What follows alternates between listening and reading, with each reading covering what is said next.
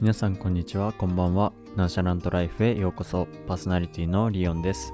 このポッドキャストは大学生の僕が適当に生きるをモットーに大学生活や趣味人生などについて適当に時に熱く語る番組です。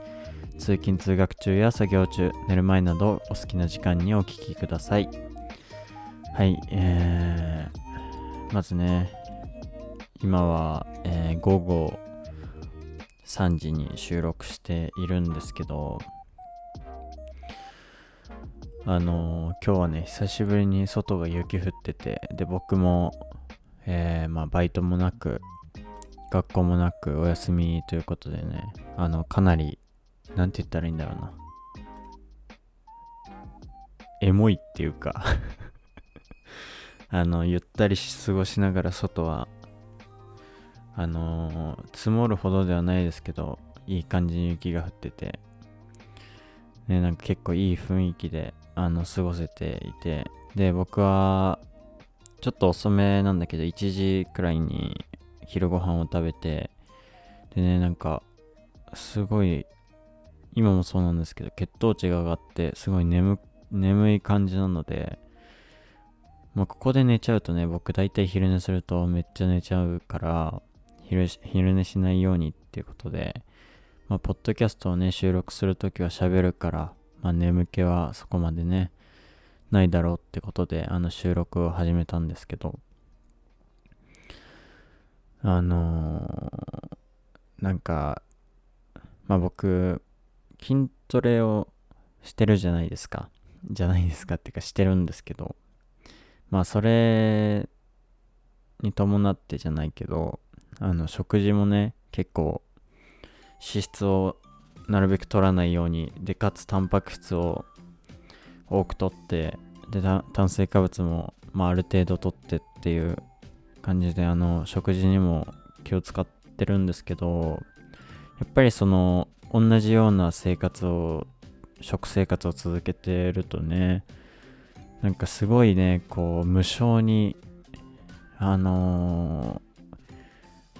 スイーツとかジャンクフードとかなんかそういうものを食べたくなる時があって今日のお昼ご飯の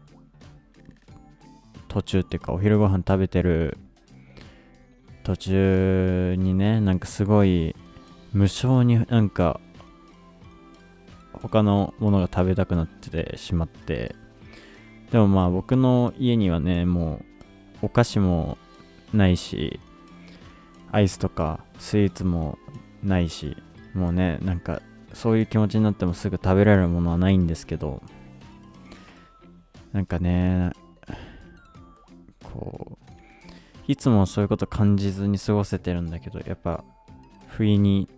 なんかそういう感情になってあのーやっぱり辛い時もあるんだなってなんかうん久しぶりに感じたっていうかあのーそんなうまくはいかないなってなんか改めて感じたというかね。まあそれこそその筋トレとかもそうだけど、まあ、毎日毎日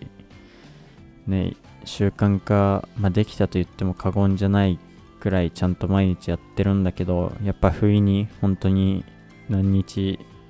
1ヶ月に1回2回とかそのくらいなんですけどなんかその日ああ今日筋トレやりたくないなとかなんかこうモチベーションが上がらないなみたいな日があったりするんですよ。でなんかそういう時に思うのはやっぱなんかそこまでうまくいかないよなっていうかまあそんなにその何も感じずに習慣化したとはいえなんかそういう日もあるよなっていうかなんかそういう風に感じてて、まあ、僕はそのさっき言ってた食事に関してはもうそういう気持ちになった時にやっぱりお菓子とかまあそういうねスイーツとかが家にもある状態だとやっぱり僕は僕も弱い人間ですからまあねそういうところで食べちゃうなってって思うので家に置いてなかったりするんですけどでもなんかさその食生活もそうだしね、そういう筋トレとか、そういう、もともとは辛いものっていうか、なんて言ったらいいんだろうな。いや筋トレをしてなければ、えー、別になんともない日常を筋トレをすることによって、わざわざね、辛い気持ちを味わうわけじゃないですか。だからなんかこう、なんだろうな、不意にそういう気持ちになった時に、やっぱり、自分ってもともとは弱い人間ででもなんかこうなんだろうなだからこそじゃないけどあのー、そこからは成長できるように毎日頑張ってるんだなってなんか不意に感じるというか。でそう考えることによってまあ今日一日またその辛いっていうか嫌だけどなんか頑張ろうって思えるっていうかまあね今日もその不意にさまあ、スイーツ食べたくなったりしたけど、まあ、家にないから、まあ、諦めがつくし、まあ、時間が経てばね、あの、そういう感情も収まるので、まあ、僕は、うん、まあ、今日はね、今日はっていうか、まあ、食生活に関してはあんまり逃げずに済んだんですけど、いや、でも本当にこう、うん、すべての人とは言わないけど、人間って結構弱いなって改めて感じた日でしたね。日でしたねってか、感じましたね、今日の昼に。まあだからなんか、まあこのポッドキャストも、うん、の、こう、最初の挨拶でも言ってるけど、やっぱその、僕が適当に生きるっていうことをモットーにしてるのは、その、人間は、その弱いものだまあ人によるんですけど僕自身はねすごい弱いものななものなんだなってあの、感じてというかそういう前提でうんなんかそこを少しでもこう弱いから諦めるんじゃなくて成長するためには追い詰めすぎるのは良くないなっていうか、追い詰めすぎると逆に成長できないなって思ってるからこそ、適当に生きるっていうことをモットーにしてるんですよ、僕は。なのでなんか、まあそう、皆さんも多分感じる時ってあると思うんですよ。うん、僕もそうですけど、やっぱりその、ね、僕は他の人に比べて回数は少ないかもしれないけど、やっぱり不意に、なんだろうな、こう、あ、自分ダメだなとか、あのー、なんか自分ってダメな、ダメだなって思うことあるんですよ。でもだからこそ、なんかこう、そこを考えなくていいように習慣化したり、ね、あのー、そこで追い詰めすぎないで適当に、あの、軽く、こう、なんて言ったらいいんだろうな、こう考え方の視点を変えるじゃないですけど、あのそういうふうにこう適当に考えることによって視点を変えたりしてうまく乗り切ってというかあの生きてるのでぜひ皆さんもねなんかそういうこと多分人生であると思うんですけどそういうふうに考えてあの生きていったら意外とうんうまくいくじゃないけど、まあ、そういうことも乗り切れるんじゃないかなと、えー、思いますのであの一緒にね、なんか一緒にっていうか、まあそういう時があったら、あのまあ、そこまで自分を追い詰めすぎずに、あのまあ、ある種視点を変えて、あの、頑張ってみてください。はい。まあね、今日の昼のね、ちっちゃいことからそんなことを思ってました、僕は。で、あのー、な2、2個前くらいのポッドキャストで、あのサッカーの話をねちょっとするよっていう話したと思うんですよ。次のエピソードで。でもね前回できなくて。でそうそうそうそう。でまあ僕が応援してる応援してるっていうかまあまあもうファンって言っていいのかなわかんないけど。あのイングランドのねあのチームがあるんですけど何回も言ってるけど。チェルシーっていうチームなんですけどの話でね、あの、今は、あの、移籍期間って言って、やばいめっちゃ今、期って言っちゃった。移籍期間って言ってあのチームからチームに選手が移動してもいいですよっていう期間なんですよ、まあ、それはもちろんその 自由に移動できるわけじゃなくて契約とかお金とかねそういうのがあってあの選手たちが移動するわけなんですけどチェルシーにはウクライナのねシャフタールっていうチームからあのムドリクっていう選手が来たんですよ。で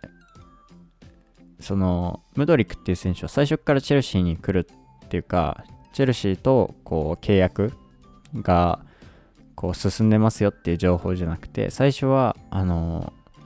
同じチェルシーと同じリーグにいるんですけど、まあ、今ねめっちゃ強いアーセナルっていうそれこそ日本人だと冨安選手がいるチームなんだなんですけどそこのチームとムドリックが、えー、契約に近づいてるみたいな報道がニュースが、あのー、流れてたんですよ最初の頃は。で、まあ、ムドリック自身もアーセナルが好きで、あのー、こうアピールしてたっていうかアーセナルのこう試合見てるよってアピールしてたりもして、まあ、そこはもう結構なんだろうなあのムドリックはアーセナル行くんだろうなっていう感じだったんですよ。なんだけどあのー、結果的にチェルシーにあのー、まあ僕はねチェルシーファンなんであの来てくれたっていう感じなんですけどでもその背景にはやっぱりそのなんだろうなムドリック自身の問題だけじゃないことが絡んでたからこそこの移籍になったっていうかあの、まあ、これ本当かどうかわからないんですけど、でも結構筋が通ってて、あの、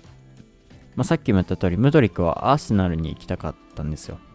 だけど、その、まず、移籍っていうのは、えー、移籍のこう契約っていうのは、チーム同士の契約と選手とチームの契約があるんですよ。で、ムドリックがもともといたシャフタールっていうチームと次移籍するチーム、まあ、アーセナルかチェルシーなんですけど、チーム同士の契約と、プラスムドリックとそのアーセナルかチェルシーどっちかなんだけど、そのチームと選手の契約っていうのがどっちも交わされなきゃいけなくて、で、今回の場合は、そのシャフタールっていうもうチーム側が先にその条件を出して、で、それに合うチームと契約します。まあ、チーム同士の契約をしますっていう風になってて、で、まあ、シャフタールのその要件を満たしたのがチェルシーだったんです。でも、ムドリック自身はアーセナル行きたい。で、そうなった時に、あの、ムドリック自身が本当にアーセナルだけに行きたいのであれば、あの、そのチーム同士が契約したとしても、個人、個人とチームで契約しなければいいだけの話なんですよ。チェルシーとムドリックが契約しなければいいだけの話なんだけど、でもシャフタール、その、ムドリックがもともといたチームのシャフタールの、あの、まあ、チーム側からもムドリックは、あの、チェルシーじゃなければ、あの、移籍は、その契約が、その、シャフタールとの契約も今ある状態で、契約解除金っていうのを払って契約を解除して別のチームに移籍するわけで、そうなった時に、あの、シャフタールは、あの、チェルシーじゃないと移籍しちゃいけないよっていうことをムドリックにも言ってて、で、ムドリックからすると、まあ、アーセナルに本当に行きたいならば、あのー、まあ、移籍しないで、そのシャフタールとのもともと残ってた契約を、契約が満了するまでいればいいっていう話なんですよ。そしたら、もう契約がシャフタールとの契約がなくなった状態で、もうあとはムドリックが自由にチームを選べるっていう状態になるんで、そしたらアーセナルに行けばいいんですよ。でも今回、そのムドリックがチェルシーに移籍したのは多分なんですけどそのウクライナは今戦争があったりしてやっぱりそのムドリックにも家族がいてで家族がやっぱ戦争に巻き込まれないようにっていうかムドリック自身がイングランドに移籍してしまえば、まあ、少しは遠くに行けて安全な場所に行けるわけじゃないですか。で、そうなった時にムドリックからしたら、本当はアーセナルに行きたいけど、まだまだ契約が残ってて、そうなるとウクライナに残らなきゃいけないっていうことで、多分その本人もその家族を守るためにすぐイングランドに行く、家族と共に行くっていう決断をしてチェルシーに来てくれたと思うんですよ。なんかすごくこう難しい問題で、僕自身そのチェルシー応援してるからムドリクが来てくれることはすごい嬉しいし、昨日試合見てて、いや、すごいいい選手だし、これからなんかすごい期待してるんですけど、なんかそういう背景が噂っていうかその、本当かどうかわかんないけど、でも結構筋通ってるんですよ。今までの事実からして。そうなると、それが本当なら、ちょっと、なんかこう、申し訳ないじゃないけど、なんかすごい、なんて言ったらいいんだろうな。純粋な、もしムドリックが本当に純粋なサッカー少年であったならば、なんかすごく、うーん、かわいそうっていうか、戦争が起きてなければ、こうもなってないだろうしっていうのはすごいあって、なんかすごい複雑な気持ちっていうか、なんですけど、うん。でもなんかこう、あんまりね、これが本当かどうかはもうわかんないけど、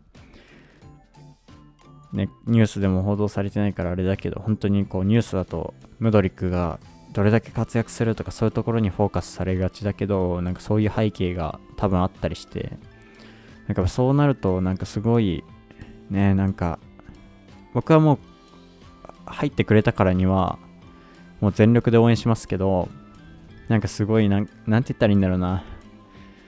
サッカーをやってた人間からすると、やっぱ憧れのチームとかってあるんですよね。僕だったら、まあ、チェルシーはもちろんそうなんだけど、小学生の頃はチェルシー見てなくて、バルセロナっていう、まあ、多分結構有名な、もうメッシがいたようなチームなんだけど、そこに僕はその、憧れ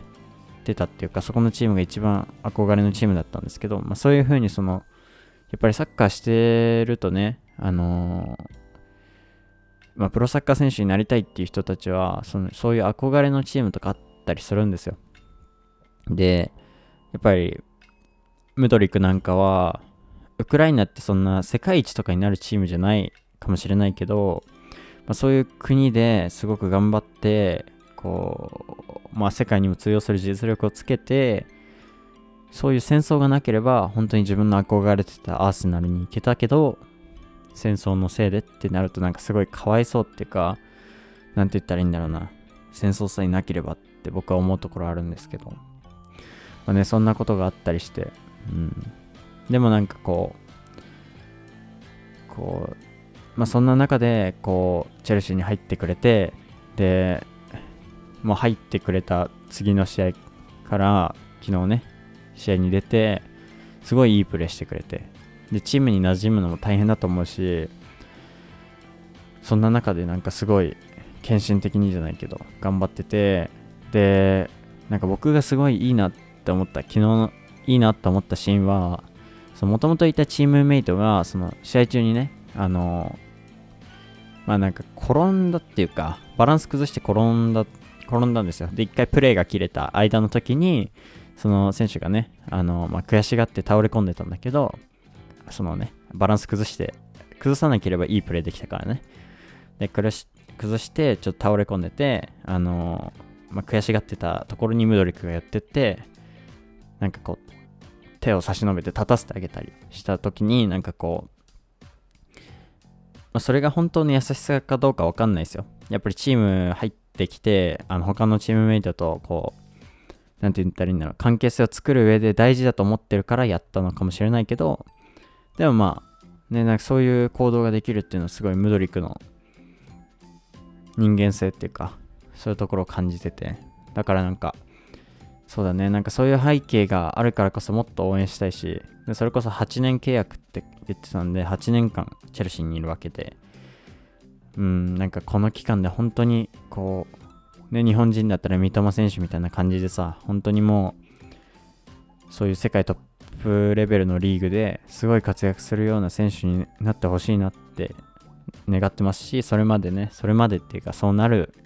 ようにっていうか、僕は応援し続けたいなってすごい、えー、思いましたね。うん。なんかここはね、すごい難しいし、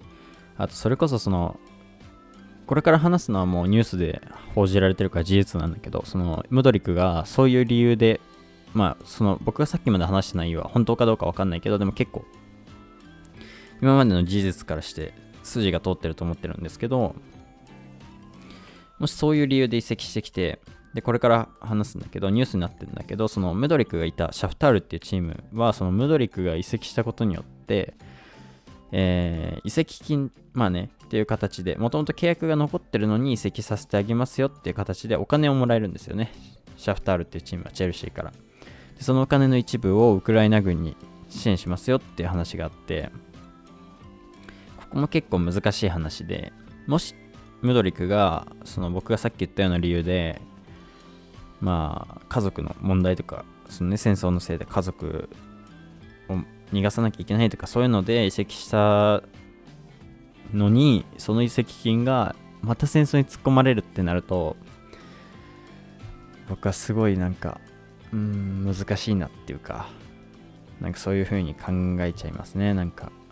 ムドリックはそうは思ってないだろうなっていうか、まあ移籍金ってある種その、まあ、選手によって考え方違うけど、お世話になったチームに、こう、お金を残していってあげるっていう形だと思うんですけど、今回のムドリックの場合はちょっと、うーん、なんかこう、ね、そう、素直にそうとは受け取り、受け取れない状況っていうか、なのでなんか、うん、なんかね、本当に、こう、戦争さえ起きなければこうはなってないのになっていう。うん。なんか戦争しないってさ、サッカーで決めね。なんかその領地とかじゃなくていいから、なんかそんなになんかその進行したいんだ。進行、まあ、進行は領地獲得だもんな。それをサッカーで決めるっていうのはなんかどうかと思うか。けど、なんかこう、イラつくことがあるんだったらサッカーで決めたらどうなのかなっていう。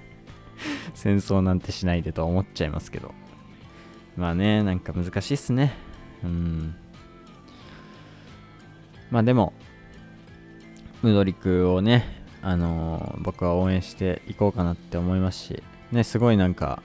生き生きしてましたね、昨日の試合で。なんか本人も多分切り替えたと思うんですけど、ね、僕はすごい、全然世界トップレベルっていうか、本当に、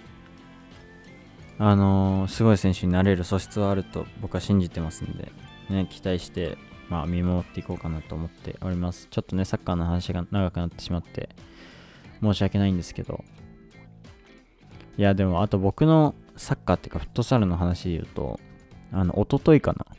あの、初蹴りに行ってきたんですよ。初蹴りっていうか、まあ、今年初めてのフットサルのサークルだったんですけど、いや、も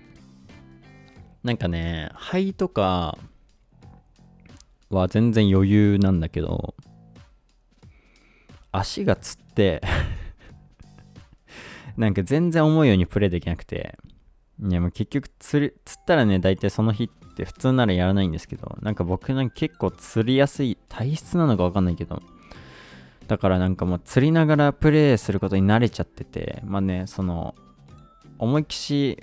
ふくらはぎが伸びないようなプレイならできるから、まあそういうようにね、プレイしてれば全然できるし、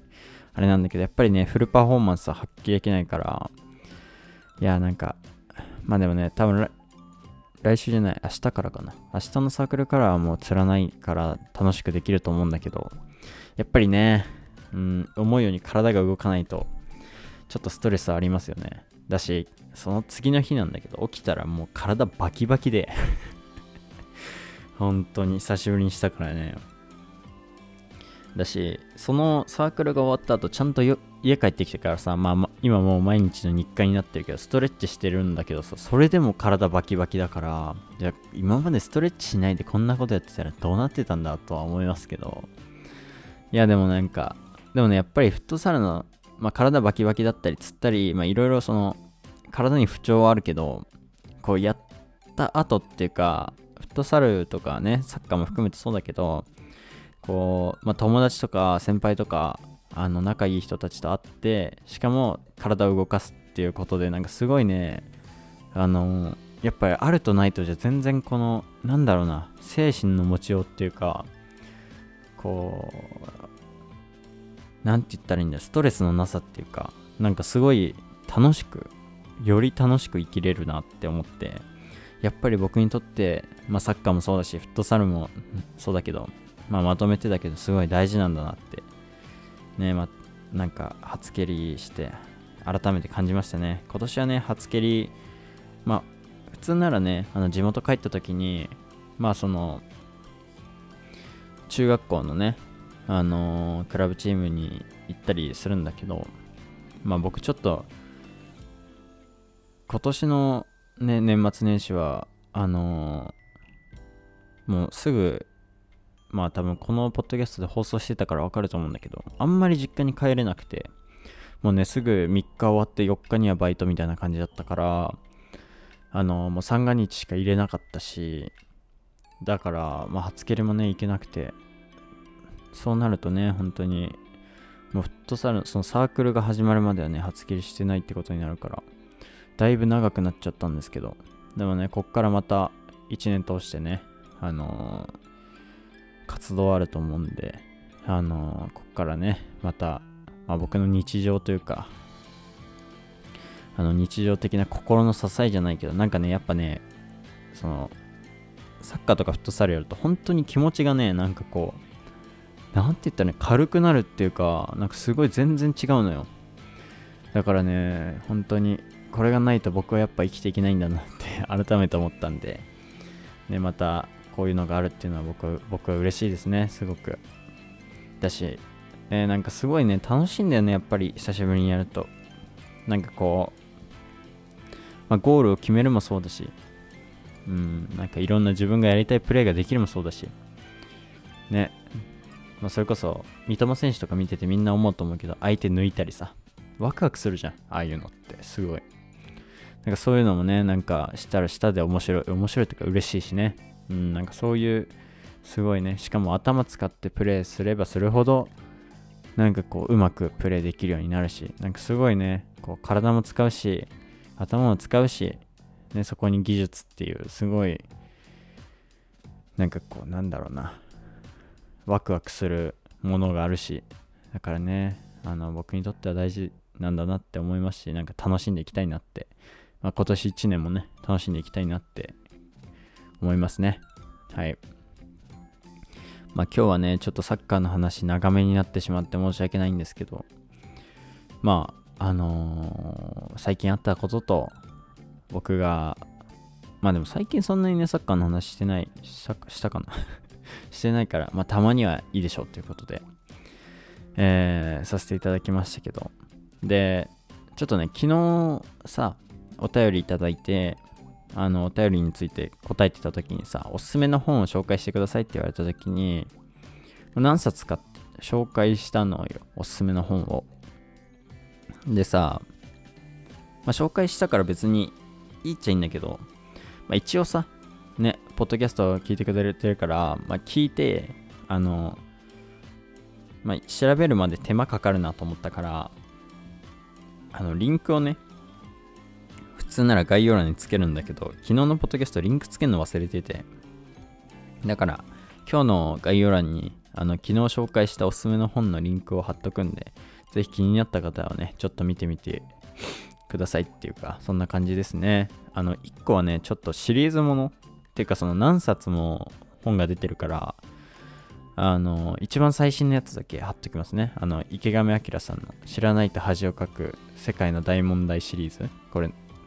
ちゃんと合ってるかわかんないけど。は、あの最新のやつだけ貼っときます。で、明け方の若者たちと城崎に行っては、まあ、それをね、貼っときたいなと思うんで、ぜひ気になった方は概要欄から、えー見てみてください。はい。まあ、今日はそんな感じで、えー終わりたいなと、えー思っております。最後に、えーこの番組に対するお便りは概要欄の Google フォームから、えーお送りください、えーそして番組のフォローもよろしくお願いします。えーそれでは次回のエピソード、次は5番、ちょっと噛んだわ、普通に。次回はエピソード5かな？今回が 5?